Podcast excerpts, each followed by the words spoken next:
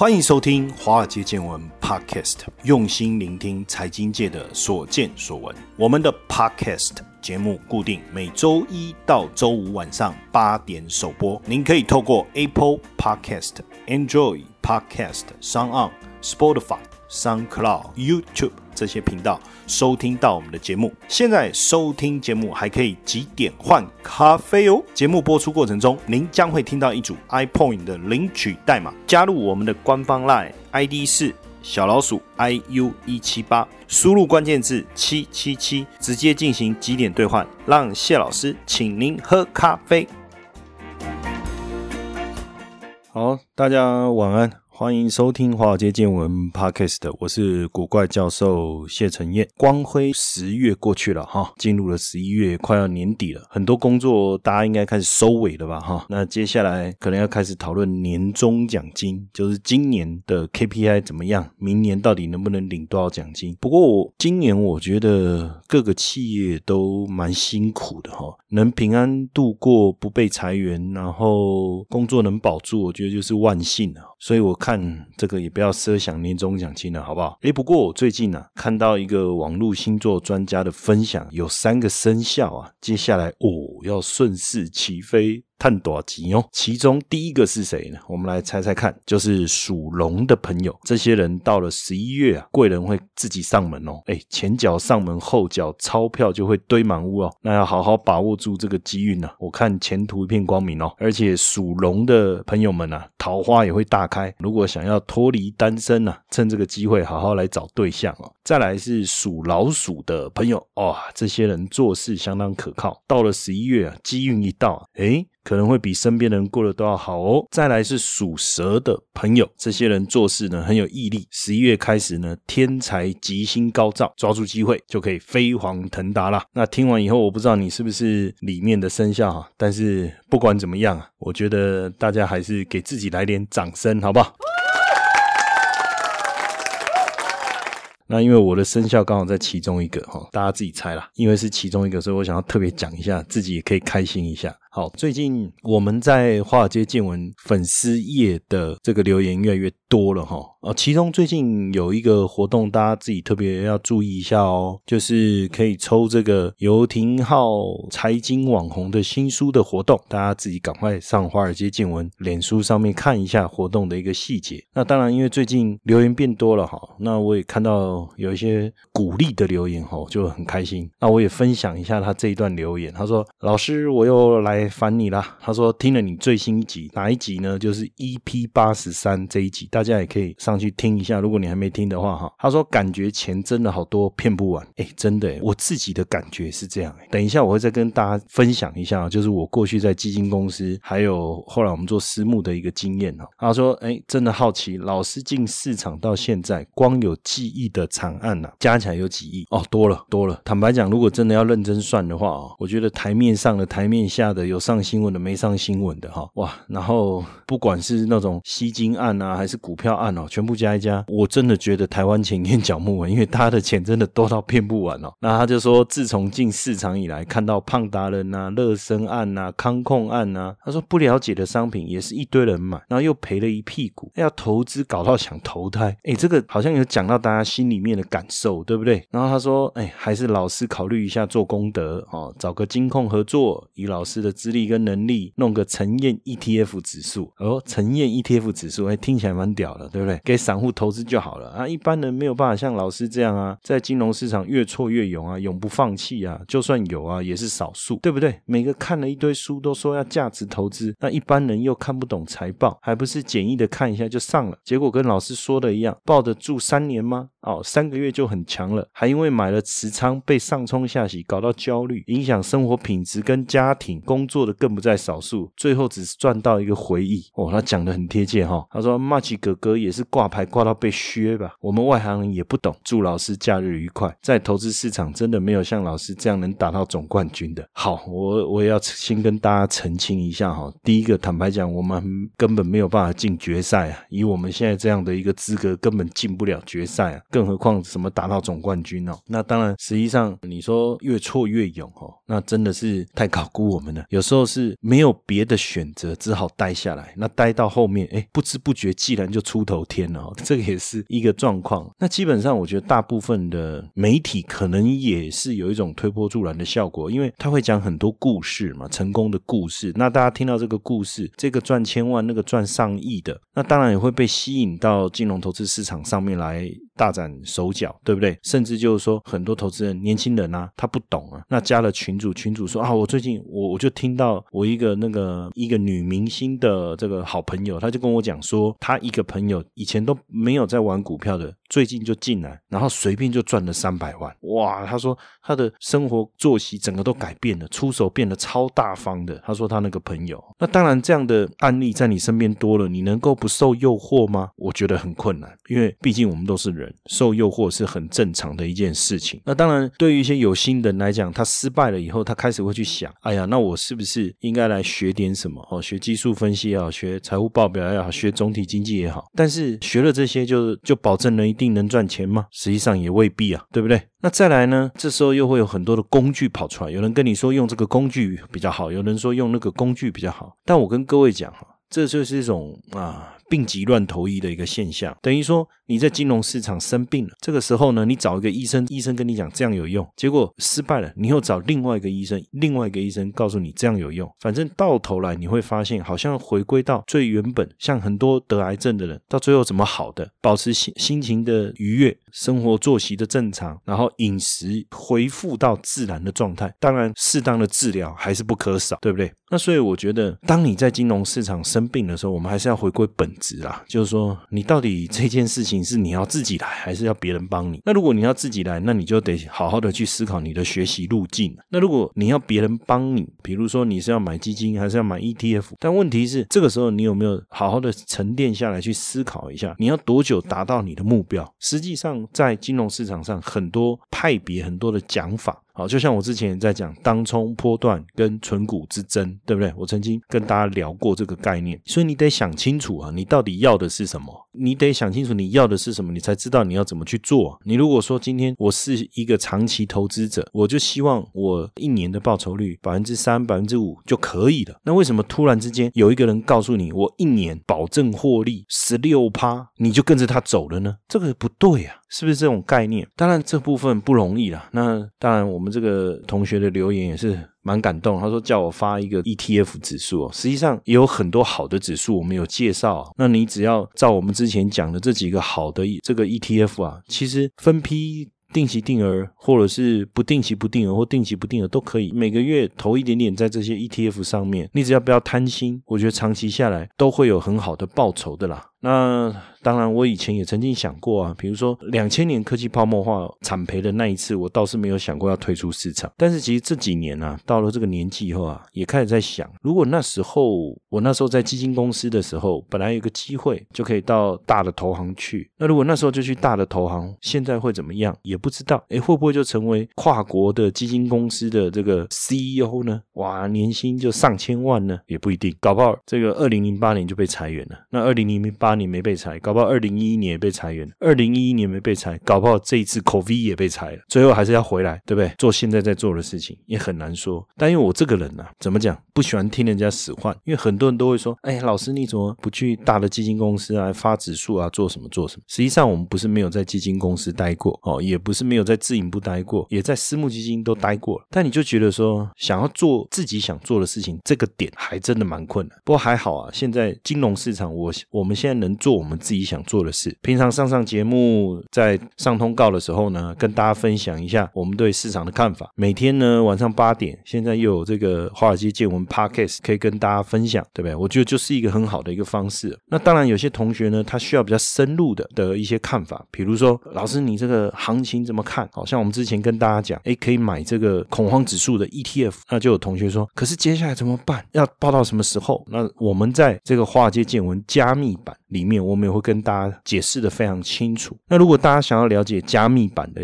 这个详细的内容，哦，只要搜寻我们的 Line it i u 一七八。哦，有加入我们的官方的 Line 啊。那你加入以后，你搜寻关键字九九九，就有整个加密版的一个详细的内容会跟大家分享，就是说加密版。到底是怎么样的一个情况？那有些更深入的东西，我们当然就会在加密版里面跟大家讨论了。那主要也是因为华尔街见闻，我们走的是比较希望跟大家全面的去探讨一些国际面的一些财经的一个讯息。OK，那回到今天要跟大家谈的一个主轴啊，大家也知道啊，疫情真的很严重，连法国啊都二度封城了哈。法国的总统啊马克宏啊，你看在上个礼拜啊二十八号的时候宣布啊，因为第二波疫情实在发展超出预期，所以。全国都要在三十日的凌晨啊，零时起要进入二度封城，哇，这个真的是很可怕的一个消息，对不对？那至少要持续到十二月一号，但学校是不会关闭哈。但要出门的民众啊，你要出示证明。那他的讲法是说，再度封城就是要阻止病毒，全国都会在范围内实施啊。哈，学校会继续上课，工作会继续，疗养院能接受访客，但是私人聚会要排除，公共聚会要禁止。那这个部分当然就会影响到整个全国的一个消费的一个情况嘛。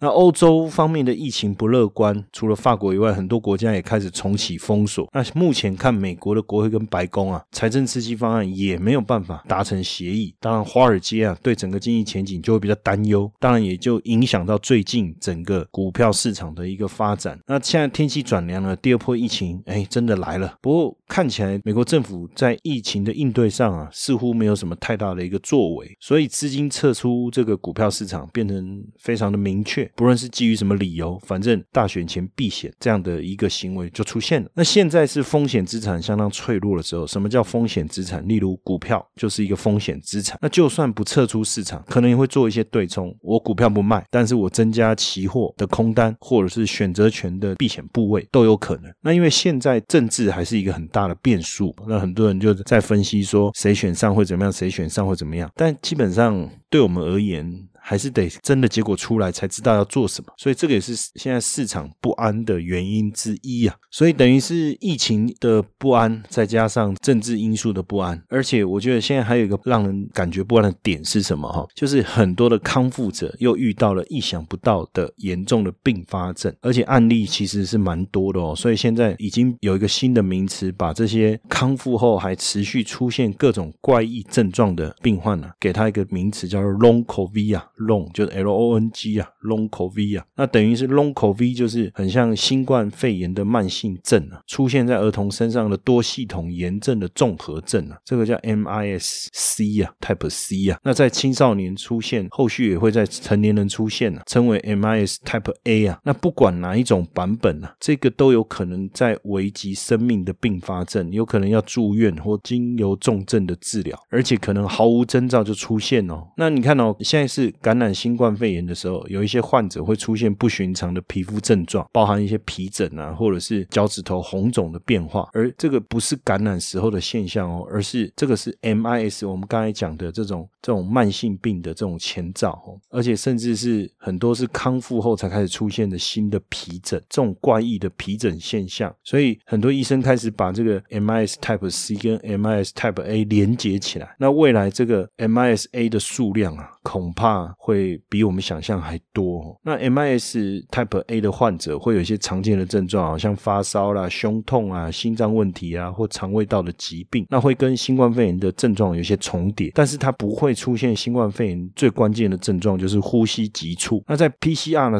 的检测的时候会成为阴性，但是抗体检测的时候却又成为阳性。这表示说他们已经击败病毒的感染，但是危机并没有解除。现在这个问题却越来越多。所以，另外一个担心的是说，他如果好了以后，会不会转为 Long COVID 的一员？哈，华尔街见闻最新活动分享澎湃送，分享你最喜欢的一集节目，即可获得丰富的 iPoint 点数哦。活动详情，请加入我们的赖好友 @iu 一七八，输入关键字“分享送”或是“分享澎湃送”，在脸书搜寻华尔街见闻粉丝专业的置顶贴文，查看最新活动资讯。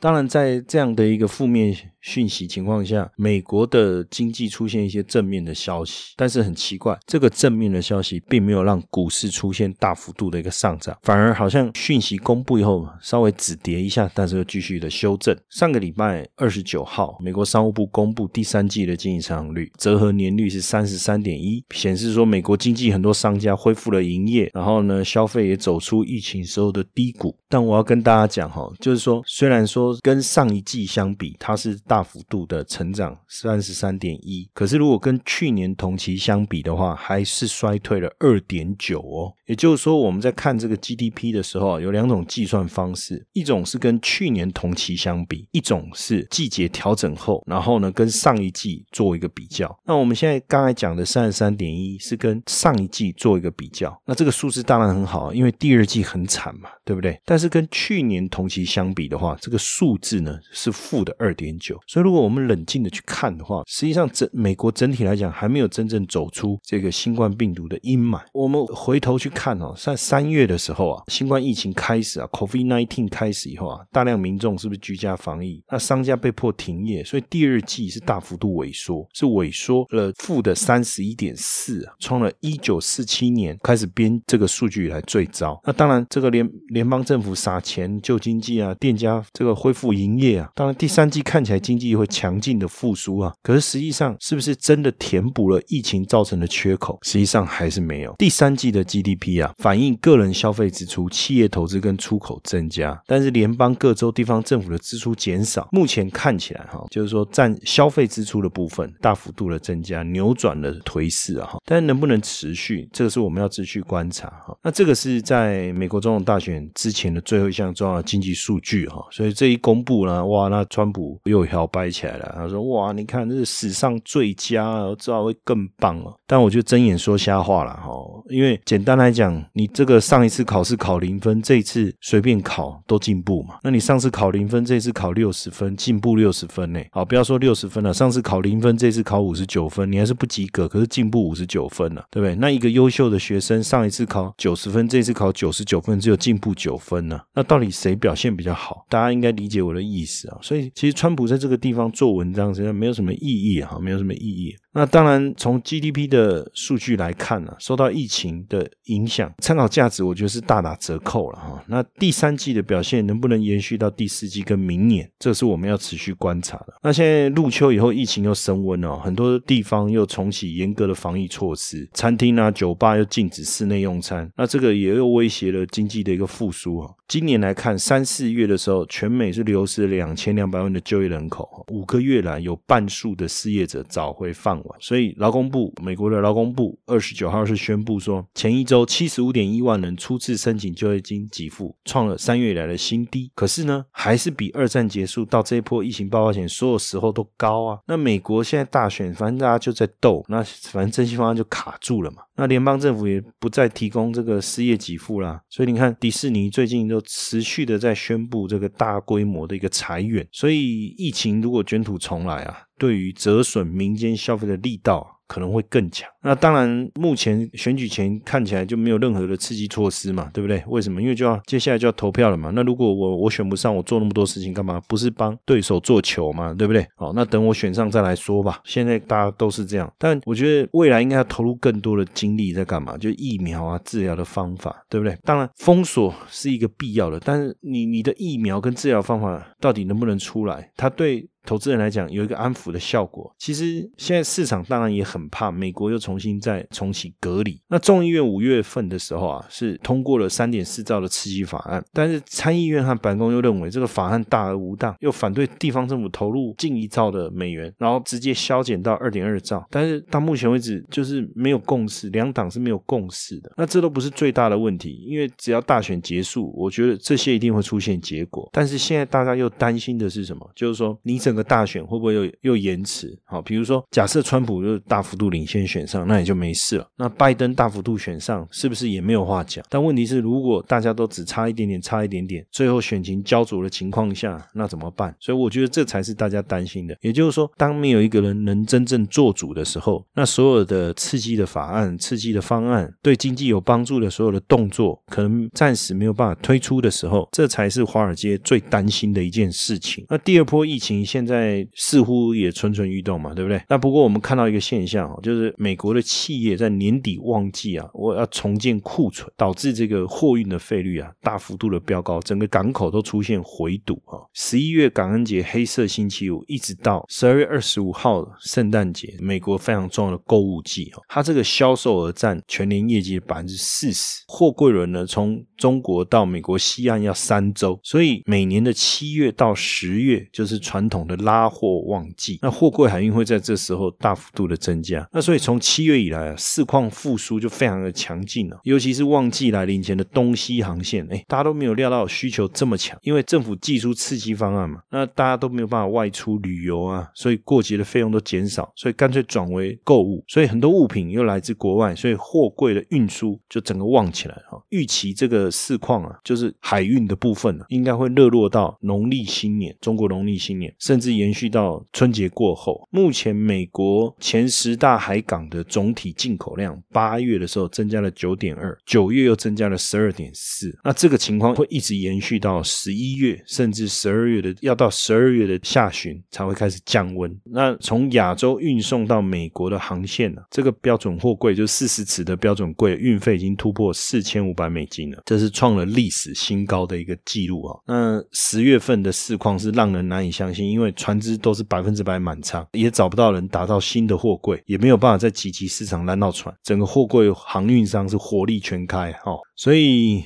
这也是为什么我们看到整个海运。特别的热。简单来讲，从这个讯息来看呢，也就是说，不管美国总统大选选举的状况怎么样，哎，海运市场应该是蛮热。可是又给我们一个讯息，就是好像最热就热到大概十二月中左右。这个资料我觉得解读起来看起来哎不错，但他告诉你就会旺旺到什么时候？旺到十二月中。所以这个也是为什么我们看到台股里面啊，这个海运类的股票啊，不论是散装还是货柜啊，股价大涨的一个原因，尤其是海运的部分。但是这样看起来好像又大概到十二月中哦，这份资料。当然现阶段呢，我觉得在金融市场预期心理啊，比事实更重要。也就是说，大家一直在猜到底谁是下一任总统，但又不容易，而且猜对不一定赚了。为什么？你看像二零一六年啊，英国脱欧跟美国总统大选，结果都是爆冷门。好，那股市短暂下跌以后就恢复多头走势，很多人。是有猜对没有错，但是因为太早溜之大吉，又错失回补的。哎，有人觉得会跌啊，真的有跌。他虽然溜之大吉，可后面大涨，他又来不及回补，所以看对不一定赚钱了。那投资赚钱是不是一定要猜对结果？所以有时候我觉得趋势的分析可能还是比较重要哈。你的投资能不能躲过这个短期的一个震荡？我觉得也是蛮重要要去要要去思考的哈。你看，像川普染疫之前，大家都紧绷神经，对不对？做了持股比例的调整。川普一揽意的时候，哎，果然大。跌，可是很奇怪，没有跌破九月的低点，又开始上涨，而且还过高。可是呢，等大家都觉得哎没事了，有信心了，进场以后，十月中，川普出院了，然后说没有不会感染给别人了，这应该是好事嘛？反而股市开始修正，然后你看上个礼拜又跌破九月来的低点。接下来就是我们今天的彩蛋时间。iPhone 领取代码，英文字母的一，阿拉伯数字四五八七。活动详情呢，请到下方的说明栏观看。实际上，现在市场已经变成是一种风来了就就开始调整，丞相起风了，哇，那船就要开了，就发现啊是起风了，但是我们船还没有开，啊船又转回来了，这种虚虚实实现在已经变成这样了。哦，实际上，川普也好，拜登也好，不管谁执政啊，货币政策应该还是维持宽松。那最高法院保守派占上风，应该不会改变，因为川普新推荐的这个保守派的这个大法官已经通过了嘛，对不对？所以保守派占上风也不会改，最大的差别。会在哪里？就对中国的态度，还有税制跟产业的政策。二零一八年，川普挑起这个美中贸易战，那之后又扩大到科技、经济、金融跟军事。那美中之间打的是什么？就是这种超限战呢，也就是价值观的战争。这是资本主义跟共产主义之争呢，这不是短时间会解决的嘛？当然，新冠疫情让川普原本亮丽的成绩单毁于一旦。那所以，如果他连任，当然一定会跟中国就责，对不对？赔偿的关税啦，进一步来。打击中国，那产业政策上呢？当然继续打嘛，华为啦、中兴啊，围堵，现在已经逼得中国走内循环了。虽然说。中国呃目前是第二大经济体，但你说如果少掉出口、外资投资，经济成长力道会不会受到影响？这肯定会嘛。那如果拜登当选，当然制衡中国的整个方向不会变，那力道可能会和缓一点，因为至少他就比较不主张对中国课关税，那对中国的经济冲击可能会比较少。但是后面的税改可能对企业影响又会比较大，因为他把税率可能要从二十一提高到二十八，来弥补赤字。那现阶段来讲，这一次除了总统选举，参院、众议院也要改选，共和党掌握参议院，民主党掌握众议院，这个可能改变哦。为什么？如果拜登当选，哎，民主党又掌握参议院跟众议院，那共和党的力量整个被削弱了，加税啦、绿能啦，哎，对中国的压力也比较小。那如果两院各一党掌握，才有制衡。那如果川普连任，共和党还是持续掌握参议院，当然政策又继续延续了。所以，如果未来两院又被民主党拿下，可能又要弹劾川普。反正我觉得这一次啊，变数太多，影响太多。但是呢，对中国的部分的影响还是会持续。所以未来到底是至少目前我们看的，不管谁当选，都还是资本主义美国支持美国的就是资本主义，对不对？创新啊，竞争啊，利益导向哦。那不论是说从石油、汽车工业，还是转到以科技为主，苹果、Google、微软，反正我跟各位讲，选举是一时的，那趋势才是永远的。我相信，即便拜登对科技公司的态度比较强硬，对托拉斯的分拆或者是加税，但是对于破坏式创新来自于美国的这些公司的趋势而言，我觉得短期还是不会改变的哈。但是不管怎么样啊，我们持续的帮各位去追踪，等到美国总统大选过后，有一个新的一个样貌出来的时候。我们也在持续跟大家分享。当然，我们早在十月的时候就跟大家聊到，不管你做不做股票，啊，不对，如果你不做股票，坦白讲，你也很难去操作我们跟各位讲的一些投资工具哈。但如果你有投资股票，说真的，我觉得长期的东西你不用特别的去在意。假设你今天是存股，说真的，好好存。美国股市的变化它只是短线。当然，如果你是做波段的，那你要回到你自己股票本身，它在产业变化发展方向上是成。涨停滞还是衰退？那如果你是跟着消息做炒作的，你只是跟风的这种炒炒议题的这种，那你就要注意这个议题的转变。所以你会发现啊，投资的操作啊，除了资料的一个整合跟分析之外，你还是要先想清楚自己要的是什么。你要的越多，速度越快，你的风险就越大。简单来讲，你想要短期获得比较大的利润，你要付出的心力会比较大，你面对的风险的变化也会比较大。那如果你要的是比较长期、比较低的我。稳定的一个报酬，基本上你的风险就会大幅度降低，你要付出的努力相对比较少，就好像定存一样，钱就放在银行，国际局势的变化影响也不大嘛，反正时间到了，银行就是给我百分之一的利息嘛，有什么好担心的？但是如果你要的更多，你就必须承受更多的风险跟压力。你要的不是一般的利润，那你就必须付出不是一般人要付出的努力。OK，所以天下没有白吃的午餐哦，再也不要相信，哎呀，保本保息啊，一年给你十六趴，一年给你二十趴，一年给你多少？奇怪，那如果有这么好的利润，为什么会轮到我们呢？而且更何况我们，我们都是一群 nobody 的小散户，也不过投个几万块台币、几万块美金，他为什么要对我们这么好？有时候我们认真的去想一想，就会搞懂这些道理。就不至于变成那个待宰的羔羊，好吧？礼拜一啊，不管怎么样啊，算是十一月份第一个交易日啊，那也是接下来就剩两天了，交美国总统大选了，对不对？那这个过去以后啊，一切就明朗啊，该怎么做，该怎么走，反正又是好几年的事情。接下来大概也没有什么再太大的议题可以影响我们，哎，也不一定啊，很难说。反正太阳底下没有新鲜事，但。奇怪了，永远都有谈论不完的议题。OK，明天晚上见，谢谢大家今天晚上的收听，晚安。如果大家喜欢华尔街见闻 Podcast 的话，请记得给谢老师一个大大的五星评分哦。